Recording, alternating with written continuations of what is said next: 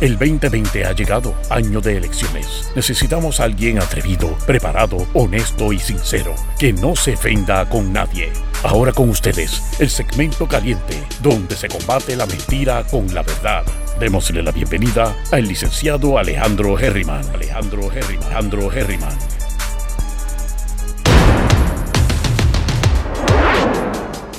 Buenas noches, mi gente. Bienvenidos y bienvenidas una vez más a Herriman TV.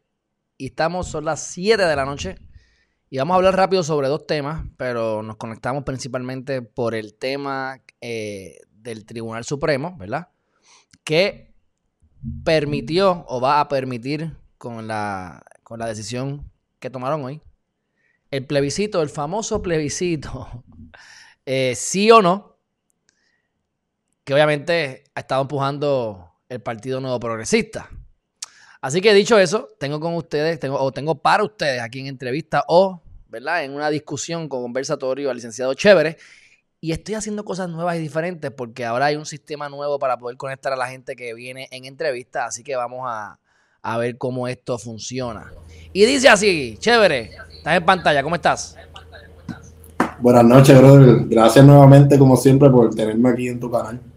No, seguro, seguro, seguro. Eso es, eso es. Mira, Háblame Y- de y eso. estamos, este- Ajá. estamos estrenando aquí por primera vez en tu canal nuestra camarita HD, así que me debo de ver mejor aquí. Eso es, sí, para que se te vean, se te vean los mocos bien puestos, las lagañas y todas esas cosas como se me ven a mí. Está bien. Eso es bueno, la definición, la alta definición. Mira, vamos a hablar a, vamos a hablar del- de esta decisión. ¿Qué es lo que está pasando aquí? Eh, yo pensé que le iban a decir que sí.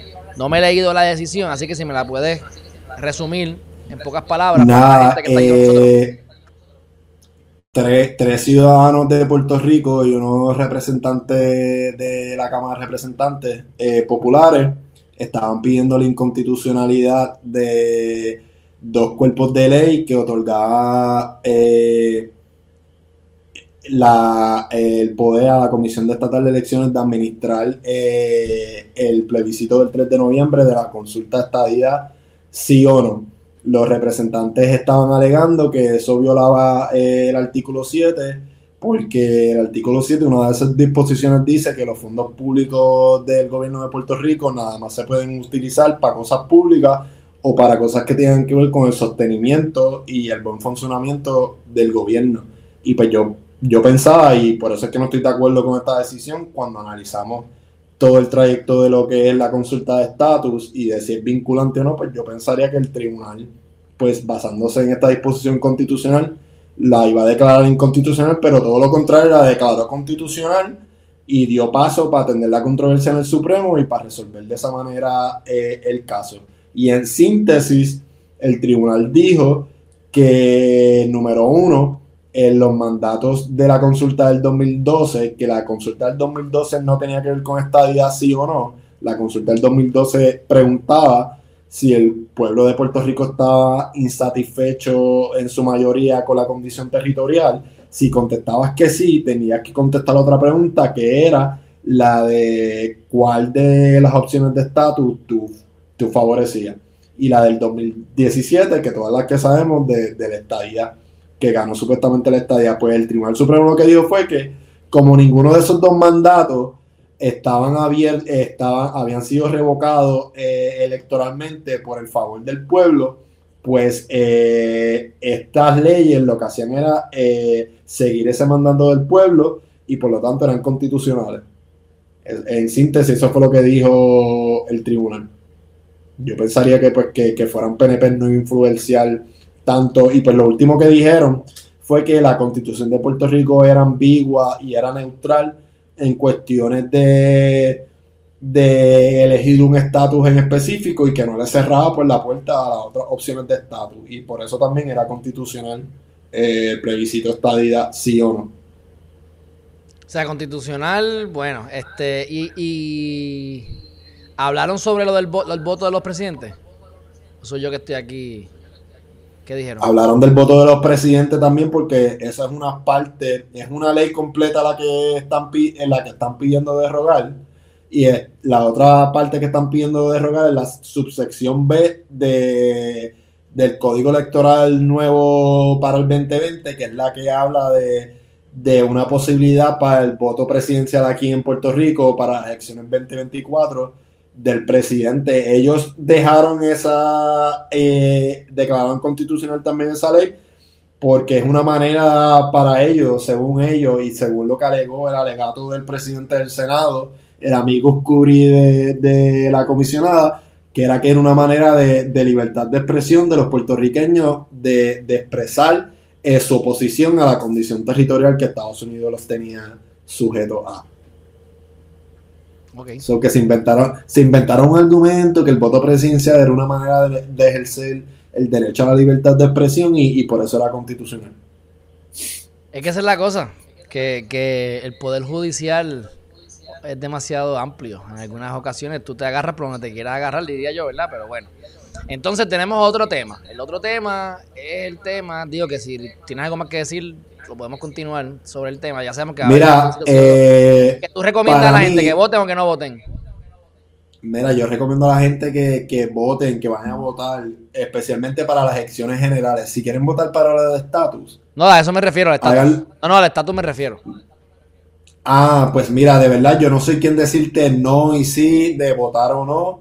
Hay partidos que, mira, yo soy de la, yo soy de esta teoría. Yo ni he argumentado a favor del no porque sería perder mi tiempo. ¿Y por qué perder mi tiempo? Porque el resultado de esta consulta no va a ser nada en el Congreso, simplemente el resultado va a ser que un grupito o que otro grupito diga yo gané o tú perdiste y perdiste como quiera cuando eso no era vinculante y pero no va a resolver nada. Sobre en mi caso, yo no voy a votar ni en la consulta ni me he dedicado a defender el no en la consulta porque no me importa si gana el sí, porque no, no vincula y, no va a hacer nada, simplemente le va a dar un grupito de gente como a Ricardo Rosselló el decir en el, que, en el, que en el 2007 ganó la estadía. Yo trabajé en la Comisión de Derechos Civiles en el 2013.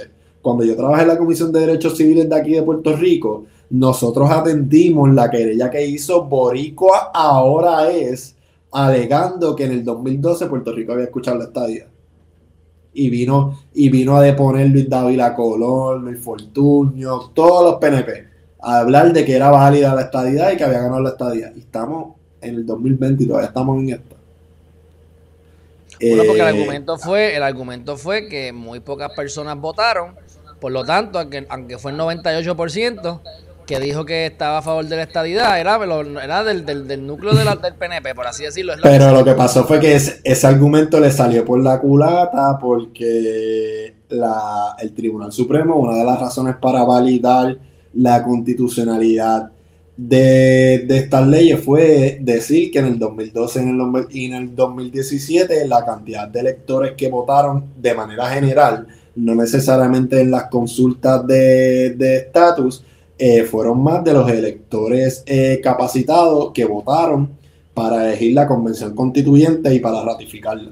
Se pusieron a dar unas comparaciones innecesarias para darle pesos a sus argumentos de que entonces, pues, ¿qué pasó? Que los PNP no pueden decir que ellos promulgaron esa ley porque votaron mucha, muy poca gente en lo del estatus, porque el Tribunal Supremo acaba de decir que habían capacitado más electores para cuando se ratificó la constitución en 1952. Bueno. Entonces, lo que yo te quería decir, mi problema con todo esto es más allá de, de lo del estatus, es la practibilidad y la lógica de la logística que va a hacer la Comisión Estatal de Elecciones durante el día de las elecciones. Tenemos unos votos adelantados o ausentes que ya van a estar administrando y tienen que velar para abrir las maletas y contar el día de las elecciones. Tenemos también el voto de las personas que van a votar ese día en Puerto Rico y también tenemos, tiene que la Comisión Estatal de Elecciones manejar aparte, completamente aparte, posiblemente un millón, 1.5, dos millones de papeletas de gente que vote en la consulta de estatus, yo creo que es añadirle más trabajo a una comisión estatal de elecciones que nos demostró lo ineficiente que puede ser durante las primarias. Ese es mi problema en general con, la consulta de Estado. Bueno, pues yo siempre creo en votar. Y si uno de los argumentos era que no votó la mayoría, pues yo digo siempre voten sí o no o algo daña la papeleta entonces. Pero que se contabilice que hubo alguien ahí haciendo una estupidez.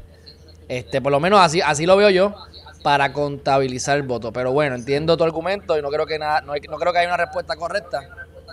Y por eso es que nos mantendremos en el mismo lugar siempre. Porque, como yo digo, si somos estados, se desaparecen, se supone, ¿verdad? Se desaparezcan los partidos como los conocemos, porque sería demócrata y republicano.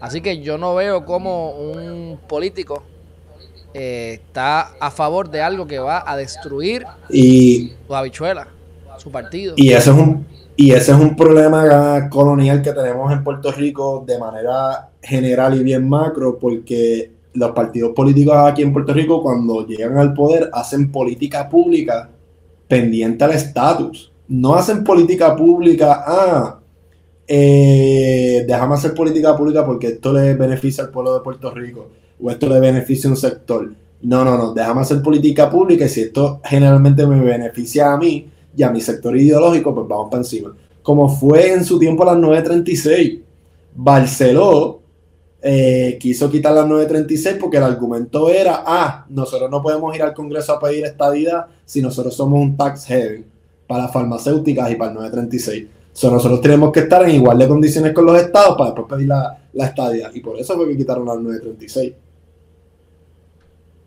Bueno, pues vamos a hablar ahora sobre el próximo tema. Estamos al minuto 13 con 40 para hacer el hincapié y vamos a hablar de Donald Trump.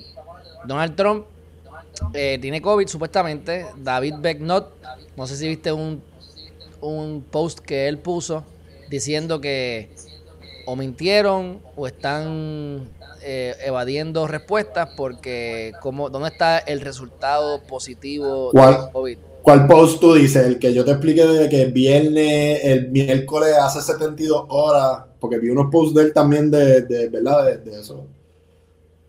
No sé cuál, de, de verdad si lo encuentro aquí, porque yo creo que eso yo lo vi ayer.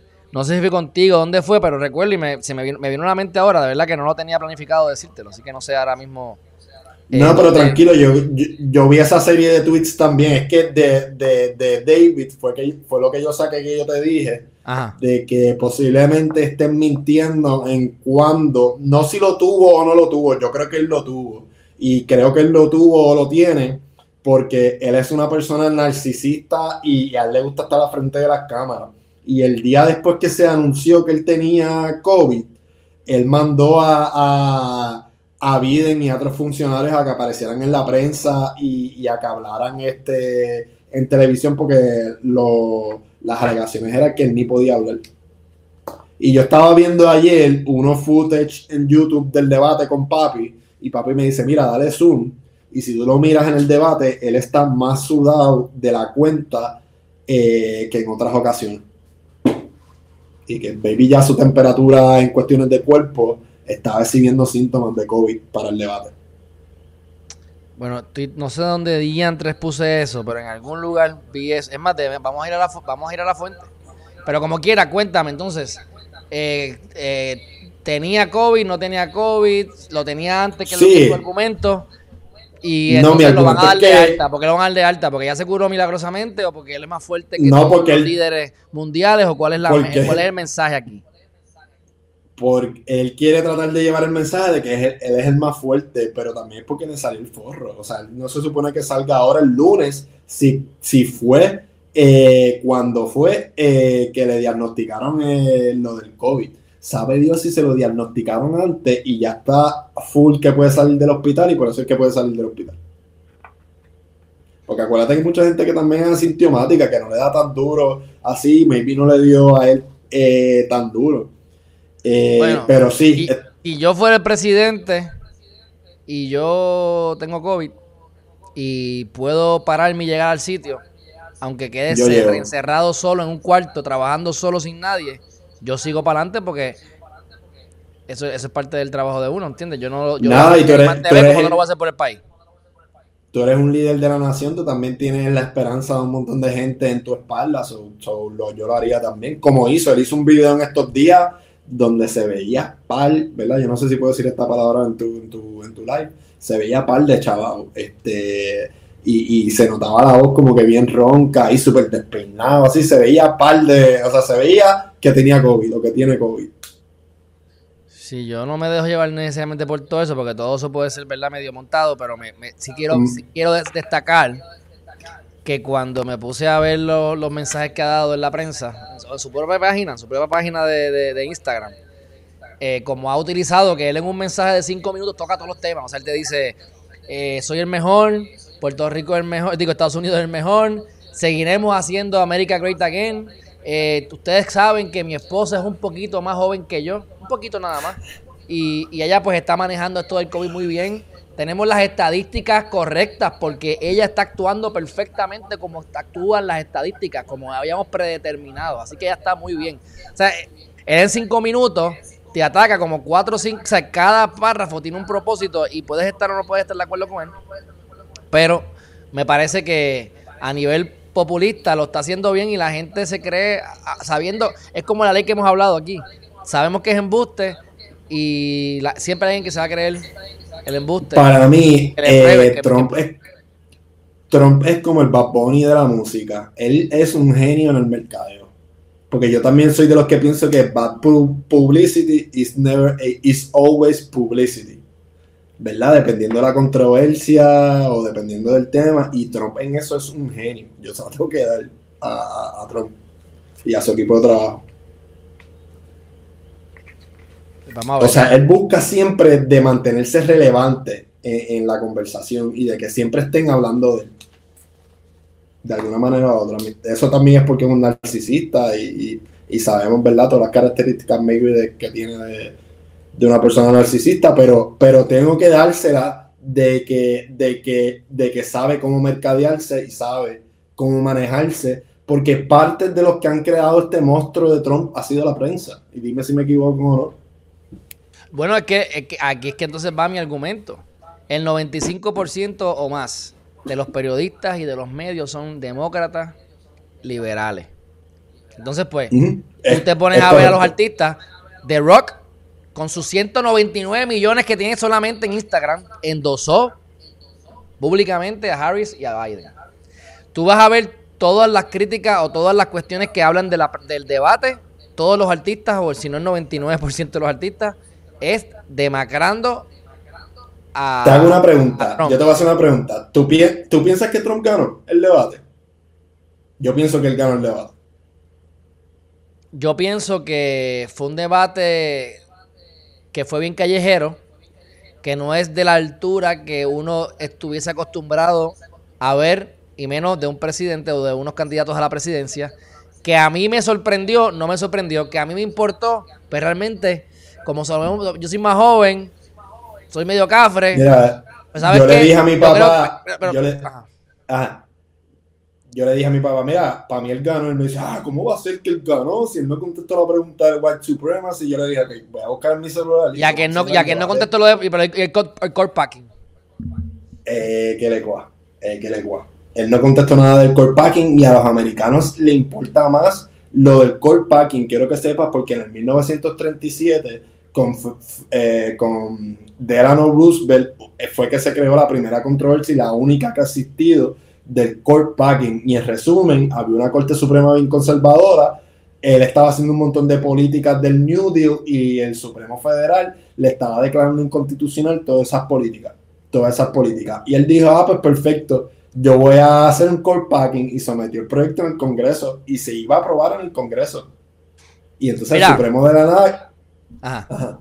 No, no, continúa, eso, eso, eso es lo que le llaman en Estados Unidos The Switch in Time That Saved the Nine en 1937. Porque de la nada la Corte Suprema hubo alguien allí que cambió su voto y entonces de la nada, después de estar años declarando inconstitucional todas las políticas de Delano Roosevelt, justo cuando iban a aprobar lo del court packing, de la nada cambiaron de opinión y le empezaron a declarar constitucionalmente todas esas medidas a Roosevelt. Y ahí fue que empezamos a tener las medidas de Social Security y esas cosas. Pero por eso los americanos en general le importa más eso del core packing que, que lo de los white supremacists. Tenemos dos comentarios, uno de Javier Avilés que dice que cómo podemos pensar, o cómo puedes pensar que ganó Trump, y Juvencio dice que los debates políticos no son para perder o ganar, son para llevar el mensaje sobre su ideas de trabajo. Yo, yo por lo que eh. por lo que yo pienso que Donald Trump, y no sé si puedo decir que ganó o no ganó, pero por lo menos que dominó, dominó ampliamente el debate, es porque es más agresivo, eh, venía preparado, tiraba los, los tiros, y a veces con todo y que mentía, Biden no se defendía, porque no es, o no es tan rápido, o estaba tan molesto. Es decir, si tú tienes ya 70 años y tú todavía no puedes dominar tus emociones, pues no lo vas a hacer ya. O sea, a mi edad ya es difícil, a los 70 más. Could you please shut up, man? Para mí eso estuvo bien de más. Cuando él le dijo, could you please shut up? Como que, brother, déjalo que hable y ya, olvídate. Entonces, lo otro que yo estoy en desacuerdo, tú no puedes llegar a una pelea callejera y decir, ah, esta conducta de este hombre es impresidencial, brother. Él lleva tres años, casi cuatro en la presidencia, cambiando la norma de la conducta presidencial. Tú no puedes llegar a un debate con guantes de seda y decir, ah, él se está comportando impresidencial. Pues se te van a reír en la cara, ¿entiendes? Biden tenía que llegar con la misma actitud que Trump. Y, y esto es lo que pasa, la gente no se acuerda del debate del 2016. En uno de los debates con Hillary, Hillary cuando hablaba que se empezaba a mover por el escenario, él la perseguía como un psycho detrás, como si casi la estuviera respirando en el cuello. Como un psycho literalmente. La imagen que él dio en ese debate fue la imagen de un psycho, de todo lo que estamos tratando de evitar hoy en día en cuestión esto de, la, de, de los géneros. Y como quiera ganó las elecciones.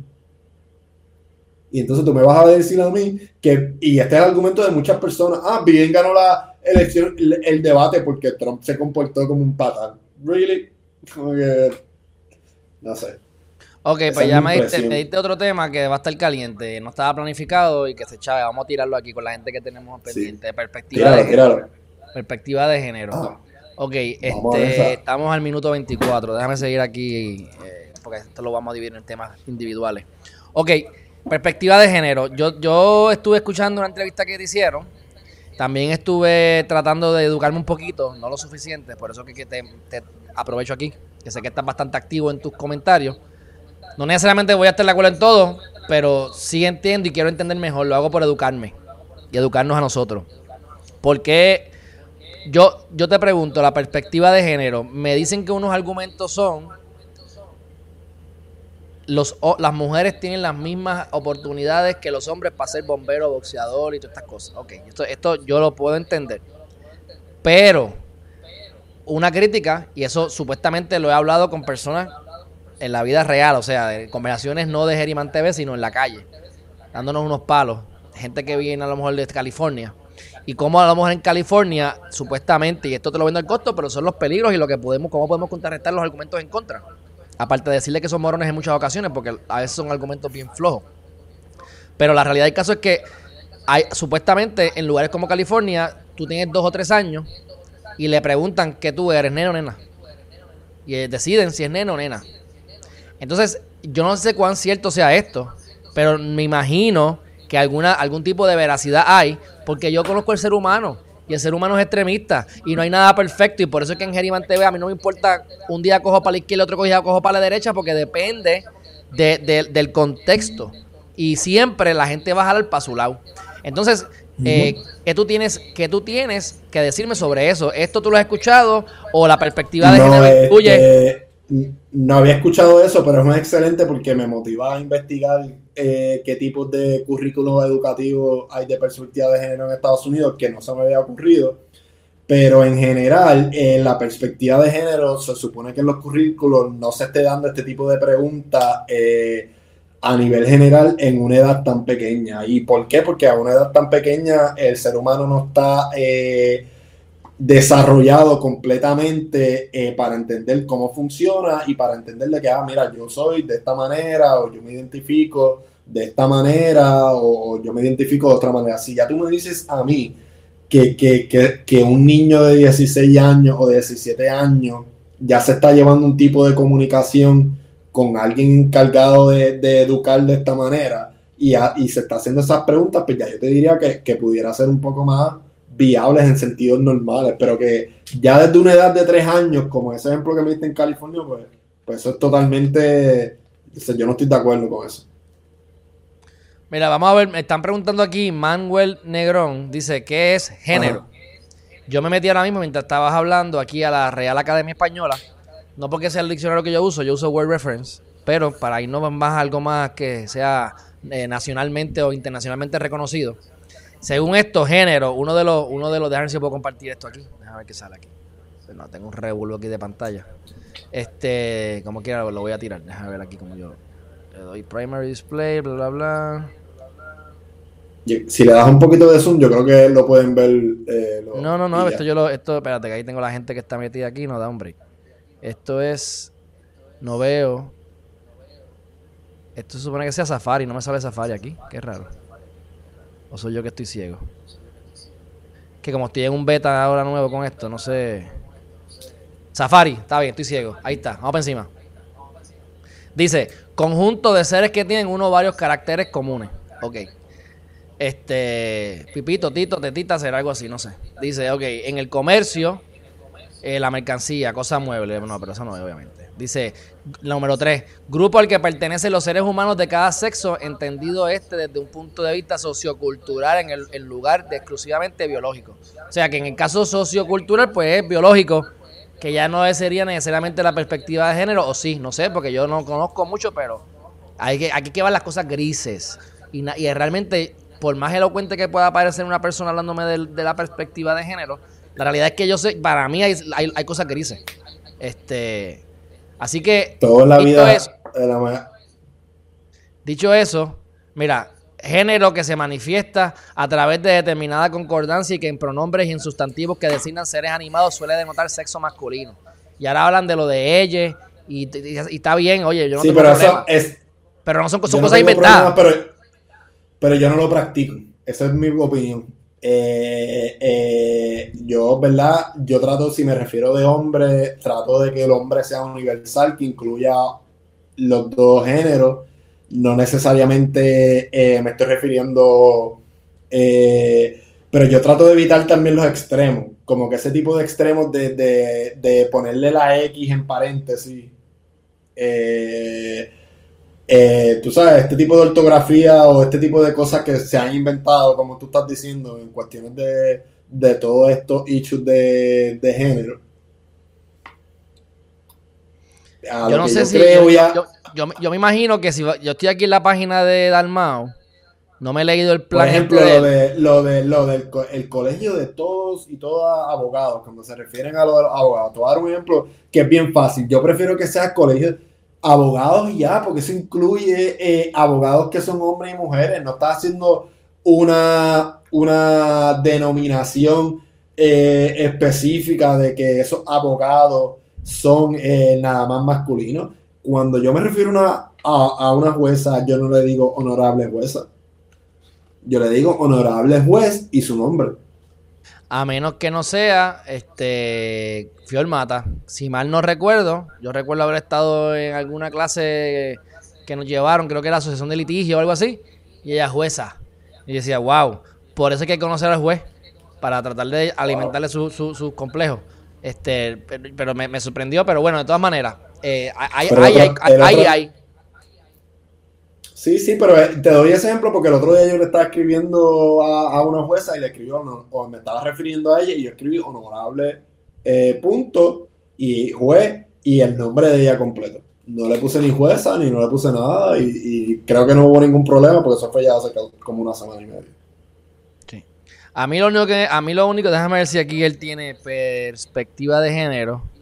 Déjame ver aquí rapidito. Perspec. Mira, dice, dice aquí Juan Dalmau. Juan Dalmau. Él puso, un video, él puso un video en Instagram hablando de, de, que eso es otra cosa que podemos hablar aquí, lo de la alerta nacional y lo de la emergencia. Eh, ok, dice. Incorporación de la perspectiva de género no solo al contenido curricular, sino a la administración del sistema público de enseñanza, incluyendo, pero sin limitarse, a la atención al problema del acoso a toda la comunidad escolar. Lo dice cuatro veces, vamos a ver qué más dice aquí. Dice, la escuela inclusiva, equidad y perspectiva de género.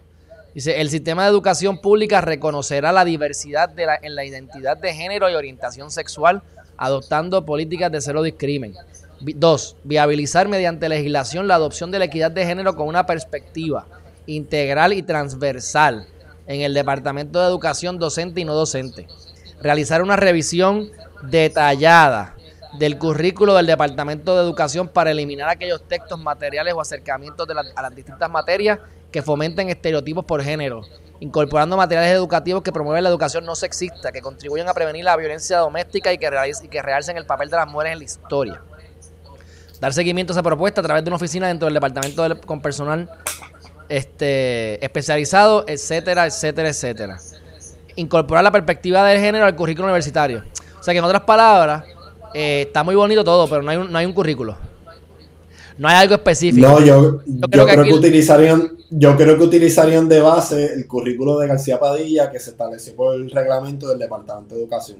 Habría que buscar el reglamento específico y buscar cuál fue para ver qué currículo ellos establecieron, porque eso lo derrogaron los PNP con rápido que entraron al poder.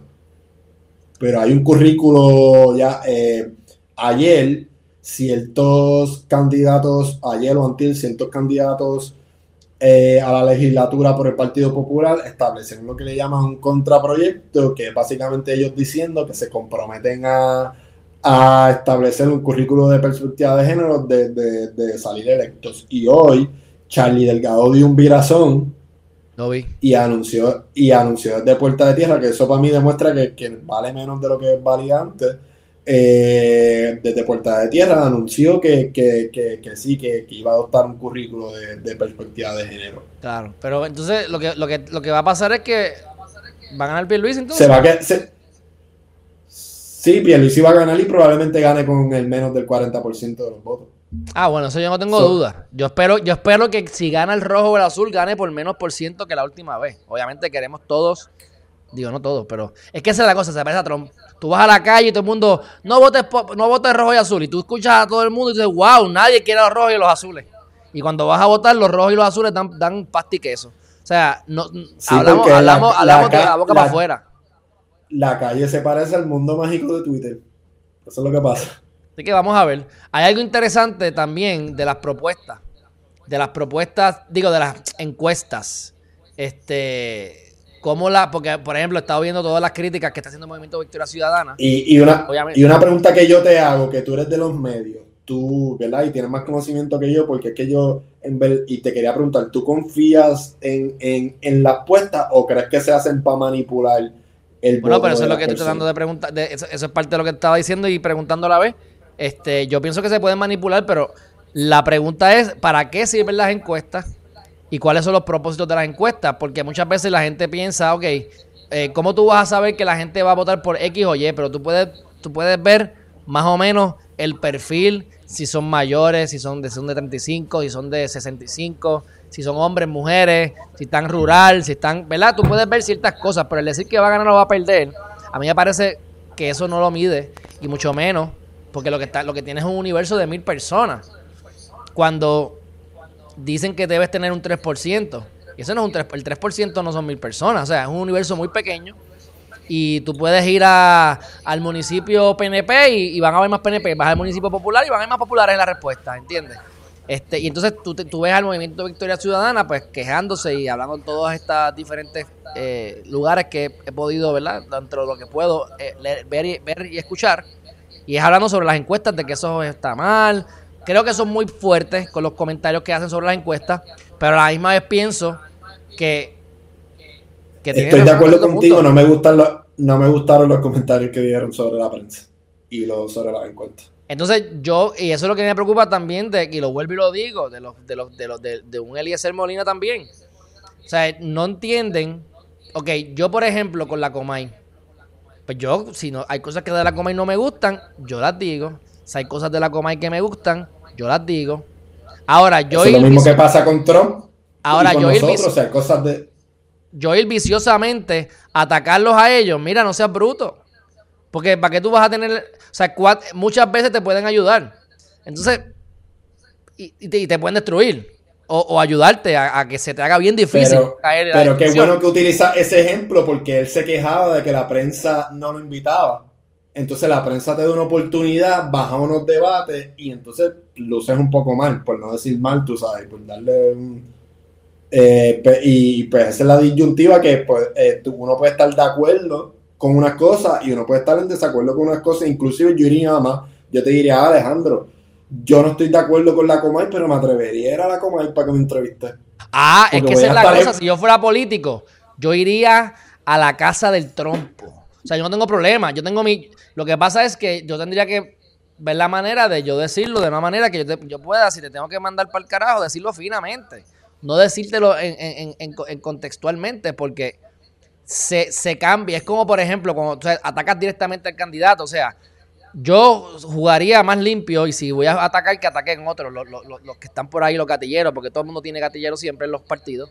Pero yo me enfocaría en por qué vas a votar por mí, qué yo he hecho, cuál es mi background, conóceme. Pero si te fijabas, cuando estaba Dalmau, el mismo Eliezer y la misma Lúgaro, pues era cada vez que podían, porque estos dos, estos dos, está, está bien y yo puedo entender, pero ¿y dónde estás tú? Entonces me parece también que los debates no están siendo muy efectivos, porque yo haría un debate para tocar bien pocos temas. Lo que pasa es que obviamente debería ser una serie de debates. Pero si tú vas a tener un debate y vas a querer tocar todo, pues ¿qué tú vas a hacer? Vas a tocar temas que muchas veces para mí no son importantes, yo, Yo, pienso, que los hosts, yo pienso que los hosts eh, que hacen las preguntas tampoco han sido muy buenos. En Guapa le tiraron la toalla a Delgado y a Perluisi.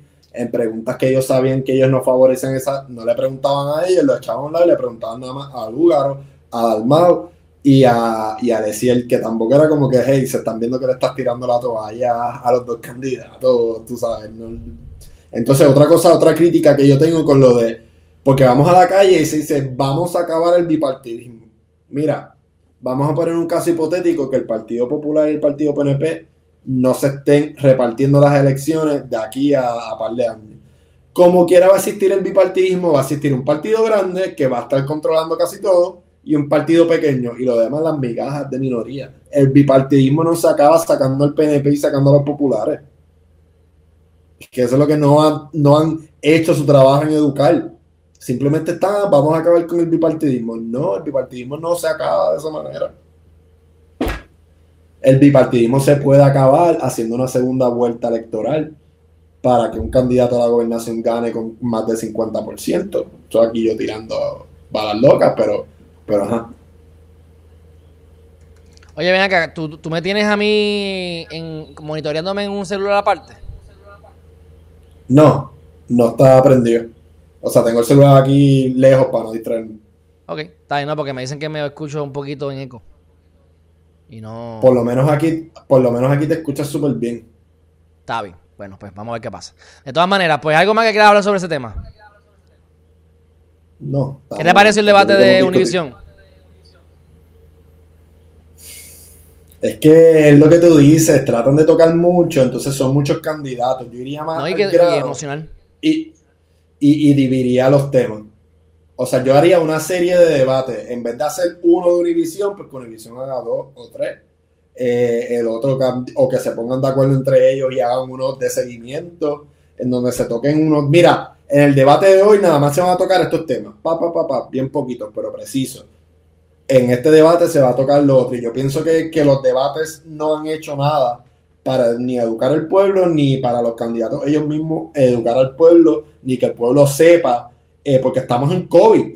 Ahora más que nunca se supone que los debates hubieran sido eficientes, porque no tenemos oportunidad para irnos de, caravana ni hacer nada de eso. O sea, están con los, con los rallies virtuales. So que los debates pues no han cumplido con su, con su función. Para mí han sido mediocres los dos que han habido. De verdad, si te soy completamente sincero. Tanto en cuanto a la administración interna de los que están organizando los debates, como la preparación de todos los candidatos para el debate. No, y es imposible que tú puedas dar tanto detalle tampoco. O sea, que como quiera yo puedo ser, que es lo que a mí no me gusta, y eso lo veo mayormente, la verdad, en los, en los partidos tradicionales. Es la realidad, pero que tú lo escuchas hablando y cuando terminas de hablar, tú dices, ¿qué dijo? a veces no dicen nada o a veces simplemente se oye bien bonito, pero realmente no hay sustancia. Entonces, si tú no tienes un plan específico, y yo sé que no se puede decir, pero en un minuto menos todavía. Como Charlie Delgado, o sea, en el video que yo puse que le preguntaron ah, qué es la perspectiva de género y en vez de, o sea, si tú le dijeron, ¿tú crees personalmente la perspectiva de género? Y en vez de contestar sí o no y después dar una explicación, empezó, bueno, no, es que en Puerto Rico ese tema ha sido bien polarizado, bla, bla, bla, brother, eso no fue lo que te preguntaron, contesta la pregunta. Que, que, que ¿me entiendes? Eh, es una culpa compartida entre los yo hubiese dicho, Yo hubiese dicho, mira, yo hubiese dicho, es que no se puede contestar con un sí o con un no. Tenemos que establecer las, las definiciones. Porque yo personalmente no sé cómo tú lo defines. Así que defíneme lo que es para ti perspectiva de género o cómo se conoce a nivel global, porque es lo que yo no he podido encontrar. Así que no, se ha puesto todo el mundo de acuerdo en una sola cosa, que esa, es mi crítica. Así que hay, hay laguna. Definimos las palabras y yo te contesto sí o no.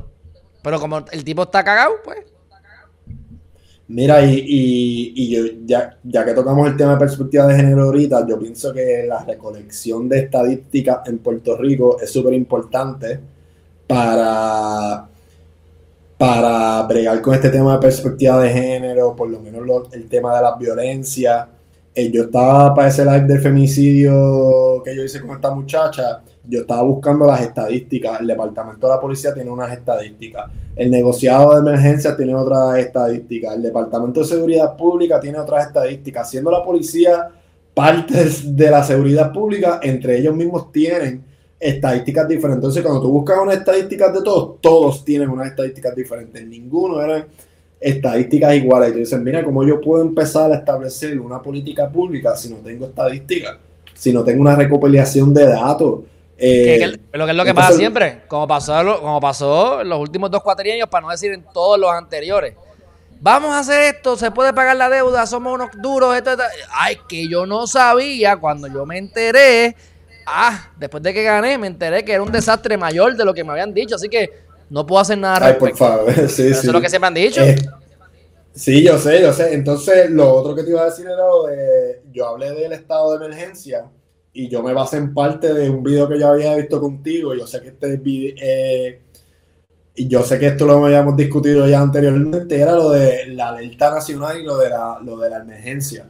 Y entonces, pues, está mucho hacer el live, como que me puso en el spot y me dijo, mira, ¿tú crees en eso del estado de emergencia? Y le dije, mira, el problema es que si tú le das mucho poder al gobierno, pueden abusar del poder. Y vimos en una pandemia un gobierno que no supo bregar con identificar qué derechos constitucionales eran los esenciales para bregar con esta pandemia y cómo yo iba a hacer las órdenes ejecutivas. Y yo simplemente lo puse de esta manera. Si tú vas a hacer una orden ejecutiva para simplemente quitar derechos constitucionales, por ejemplo, como yo vi una vez en una propuesta, de que si fulano es un acusado masculino y lo están acusando por algo y es mujer, ah, pues no tienes derecho a algo, a fianza o, derecho a, a corpus o cosas así. Si tú vas a hacer una orden emergencia o una alerta nacional y tú vas a menoscabar derechos constitucionales porque tienes un interés apremiante, que si es apremiante pero no para quitar derechos constitucionales, pues no hagas nada entonces. Que ese es mi problema con, con el estado de emergencia y con la alerta nacional. Si es para quitar derechos constitucionales, no hagan nada. Pero es que ese es el problema chévere, ese es mi argumento también. Es que no te van a decir eso, te van a decir es por las mujeres y cuando te, toda emergencia vas a ver que van a ir un par de gente presa. ¿Sabes cuántos fiscales mediocres hay en Puerto Rico? Pero demasiado, es demasiado una mediocridad. O sea, tú tienes un fiscal que no que el caso lo ve por primera vez cuando lo tiene de frente en la corte, porque tiene 20, 100 casos y los tiene él mismo, o peor, como yo he visto que me pasó a mí. Y está, mal, y, está mal pago, y están mal pago. Bueno, eso es relativo chévere. Yo no sé si está mal pago porque un, fiscal se gana 70 mil pesos confirmado. Se gana 70 ah, mil pesos. No sabía, que, no sabía que se ganaban ese dinero. Y, trabajan como, y trabajan, y trabajan casi, tú sabes, part-time. Obviamente, si te llaman a una escena de crimen por la noche, te chavaste, pero tú sabes que los jueces ya a las 12, muchos de ellos, cada sala es diferente, hay jueces que trabajan hasta por la noche, pero tú vas a una sala de instancia y máxime en municipios fuera del área metro y ya a las 12 del mediodía, ya tú sabes que ya están ellos ya tú sabes, virando allí huevos, porque no hay mucho más que hacer. Así que, este, no sé, no me parece, pero bueno, para adelante. ¿Algo más que quiera decir este, sobre el tema, chévere? No, yo creo que ya hemos discutido bastante de todos los temas. Está bien. Este. Wanda Vázquez Garcet está de media tour por Estados Unidos. Y sí, que, que, que, que, mala suerte que cuando iba a estar con Trump haciendo campaña le dio COVID a Trump. Ajá, exactamente. Eh, porque ella iba para eso, ella iba a encontrarse con Trump y acuérdate que ella es la, como una nenita linda para Trump, porque una vez en, la, en el board de gobernadores republicanos, ella estaba ahí bien callada y ella dijo, oh, y Trump dijo, oh, Governor Wanda Vázquez Garcet, wow, you're looking pretty good, keep, keep, keep up the good work. Y pues desde ahí ella piensa que está, tú sabes. Y pues ella iba a hacer campaña con Trump. Pero supuestamente, lo que yo vi en la prensa fue que el secretario de Estado, ahora gobernador interino, va a estar haciendo nombramientos que a mí me parece que ah, o te mandaron... no, no, y yo no estoy de acuerdo con eso porque él es, él es secretario de Estado en receso. Bueno, pero aquí es que va el truco, chicos. Déjame terminar. supuestamente uno de los nombramientos es a Jorge Díaz Reverón, el esposo de ella. Supuestamente. que lo están queriendo subir al apelativo hace tiempo porque Oronos, yo pensé que ya había dicho que sí para el apelativo. Yo no entiendo por qué no estaba en el apelativo ya. Así que aparentemente el nombramiento lo va a hacer ahora. Así que yo estoy, yo estoy pensando aquí como los locos, ¿verdad? Porque yo no sé el chisme interno, pero ella se va a hacer campaña con Trump cuando realmente ya, ya no va a ser gobernadora, así que qué importa, a menos que sea que ella esté buscando, ¿verdad? Obviamente sus contactos, que eso está más que entendible, para poder seguir progresando en la vida a costa del gobierno una vez ella tenga su pensioncita de gobernadora. Pero a la misma vez puede ser, además de lo que acabo de decir, diciendo, ok, nombras tú, lo nombras tú porque no fui yo, fue él que lo nombró, pero a la misma vez yo te digo, ven acá, si tú eres secretario de Estado, yo creo que tú no debes, tú no debes este, eh, hacer mucho menos, mucho, porque tú estás ahí pro Mucho menos en receso. exacto, estás pro Así que yo pienso... Lo confirmaron. Bueno, exacto. Ese es, otra, ese es otro tostón, buen punto. Ese es otro tostón. Por eso, por eso es que te digo que es en receso, porque esa es la cosa. Eh, dijeron, mira, porque vamos a pasar por proceso de vistas públicas. Si quedan como dos meses o meses y medio. Pues él es lo que le llaman un nombramiento en receso. Lo que era. Pero lo, pueden ratificar, lo pueden ratificar más adelante. ¿O no? Lo pudieron, pero no, no lo han hecho. O sea, él no tiene el, él no tiene el apoyo, como quien dice, de ninguna de las ramas legislativas. Ninguna de las ramas legislativas se ha expresado sobre su nombramiento porque se nombró así en receso. Wanda lo nombró en receso. O sea, en otras palabras, se tiró la Wise y obviamente yo no sé si tuviste que nombró a Osvaldo Soto a algo de comunicaciones cuando no cumple tampoco con los requisitos establecidos por ley eh, para, para permanecer a la Junta de Telecomunicaciones. Mira, aquí está Arlene Méndez diciendo que ella fue a la Procuraduría de la Mujer para hacer una investigación en su tesis hace seis años y no tenían nada. Bueno, pues no tienen nada y, qué bueno que toca el tema de y qué bueno que toca el tema de la Procuraduría de la Mujer porque yo, yo eliminaría esa oficina y haría una Procuraduría del Ciudadano y la de envejecientes, más ninguna. Se acabó. Cuidado. Pero exacto, porque ahora mismo, ah, eh, eh, eh, yo sé que hace años el del paciente hizo cosas buenas, yo lo conocí y yo creo que estaba bastante activo, pero en general el problema es el mismo. La excusa de no tener dinero, hay dinero para mi salario, y de ahí es un trampolín para otras plazas de favores y jueces. Mira cómo quisieron confirmar al alcalde de Ciales o algo así para las cosas de subasta. Miran cómo quieren cogerle corrección para ser juez. Eso es la clásica. Eh, tenemos gente, digo, yo no voy a hablar que es un que es un que sí o no sabe, pero si nos vamos a las estadísticas y las probabilidades, el tipo está en corrección. Y ahora va a ser juez. Ese que va a ver los casos ahí criminales. Y, en, corrección, y, en, corrección no ha sabido manejar el tema de las comidas, no ha sabido manejar lo del COVID con los presos. Entonces, como juez va a saber manejar un caso, un caso criminal, un caso civil largo, tú sabes. Really. Pero, bueno, pues para adelante. Pues ya, se acabó, me voy a acostar a dormir. Pues un fuerte abrazo, chévere, seguimos en comunicación. Hermano, un fuerte sí, gracias por tener Gracias por tenerme aquí como siempre y te agradezco por invitarme siempre. Dale, y buenas noches a todos, que descansen. Dale, te veo. Te veo, Lola. Cuídate. Bye bye. cuídate, brother. Un abrazo. Igual. Bueno, mi gente, vamos a ver aquí cómo se funciona esto, porque ya él se fue. Ahí le digo por si acaso. y estamos. Pues mi gente, espero que les haya gustado el conversatorio. Esto ha sido yo creo que un poco, ha sido bien diferente a lo que he hecho antes, porque nos conectamos para hablar solamente sobre el plebiscito sí o no que fue aprobado por el Tribunal Supremo. Hablamos también entonces improvisado del Donald Trump que se dio, que fue dado de alta. Y eh, el Media Tour de Wanda Vázquez Carcet y hasta de la perspectiva de género. Así que, de todas maneras, eh, espero que haya sido de provecho para ustedes. Voy a ver si a lo mejor algunos de estos temas me los, me los pican, me los suben. Así que si no lo han hecho todavía, mi gente, suscríbanse a Geriman TV. Saben que estamos en todas las redes sociales, vida y por haber. Y tenemos un canal nuevo que se llama Geriman TV Clips. Geriman TV Clips, tienes que ponerlo corrido, Geriman TV Clips, eh, para que vean entonces los videos cortos. Yo los estoy subiendo en ambos canales porque estoy tratando de que ustedes se muevan a Geriman TV Clips.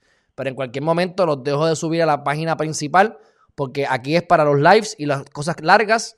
Y entonces en Geriman TV Clips los cortos. Si estás en Facebook, pues yo subo todo a Facebook. Así que no va a haber problema con eso. Este. Recuérdense. Manuel, se fue el eco a saber Dios, yo pensaba que yo me estaba escuchando del lado de allá, pero como no soy aquí el técnico sobre esto, pues poco a poco vamos aprendiendo. Este, de todas maneras, eh, fíjense, para que los que no me están siguiendo todavía, mira, métanse en los stories. Estamos subiendo citas positivas todos los días al, amanecer de Dios. Estamos subiendo videos, los que se me ocurran, y poco a poco vamos a estar haciendo más videos para tirar un video cómico, gracioso o de motivacional durante el día. Y los videos en vivos. He bajado dramáticamente la cantidad de los videos en vivo. Ustedes saben que yo estaba haciendo dos videos en vivo y estaba de 2 a 5, 6, a veces 6 horas este, en un día de contenido, haciendo 80 y 90 horas de contenido mensual.